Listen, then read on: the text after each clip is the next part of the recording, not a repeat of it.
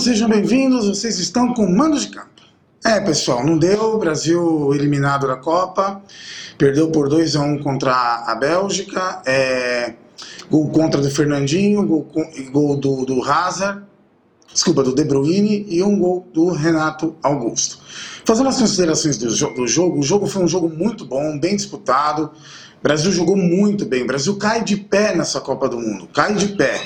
O Brasil fez uma grande partida, teve oportunidades, o Courtois fez grandes defesas no segundo tempo.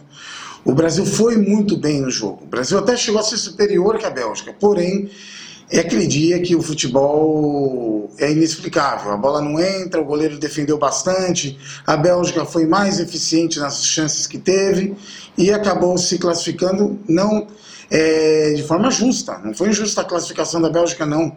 Qualquer um dos dois que se classificasse seria justíssimo. Só que o, que o torcedor precisa entender agora, com essa eliminação, é que existe eliminação e eliminação.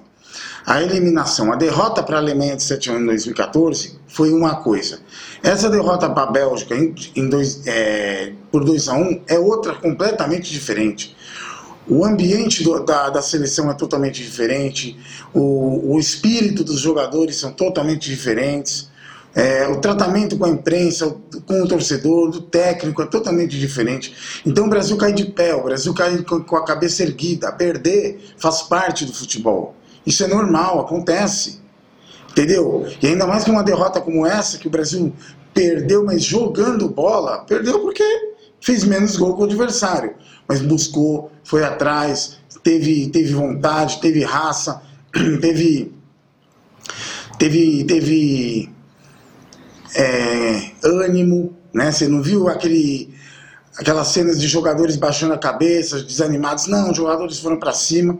Perdeu para uma equipe extremamente qualificada. Quem acompanha os meus vídeos sabe que eu falei da Bélgica. A Bélgica é uma equipe muito qualificada, tem grandes jogadores, De Bruyne, Hazard, é, Lukaku, Vermaelen, é, Wil, Wilser, é, Fellaini, então é um time muito forte, é um time postulante a esse título da Copa do Mundo.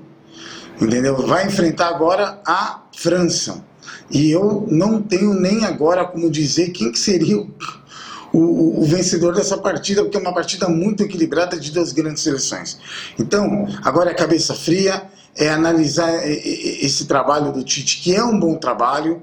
Antes desse jogo, o Brasil já tinha perdido uma partida com o Tite e tomado apenas um gol. Perdeu para uma equipe extremamente qualificada. Agora, na minha opinião, é manter esse trabalho, fazer um trabalho durante quatro anos para a próxima Copa e, e, e, se, e se orgulhar do trabalho que esse time fez. Esse time aí foi muito bem é, representado. Claro, a gente contesta uma outra convocação, isso é normal, natural do, do torcedor. Mas o torcedor brasileiro jamais pode, pode, pode recriminar e jamais pode cobrar esse time por falta de vontade ou de falta de raça. O time teve isso e muito nessa Copa do Mundo e nesse jogo de hoje. Não deu. Acontece, é coisa do futebol.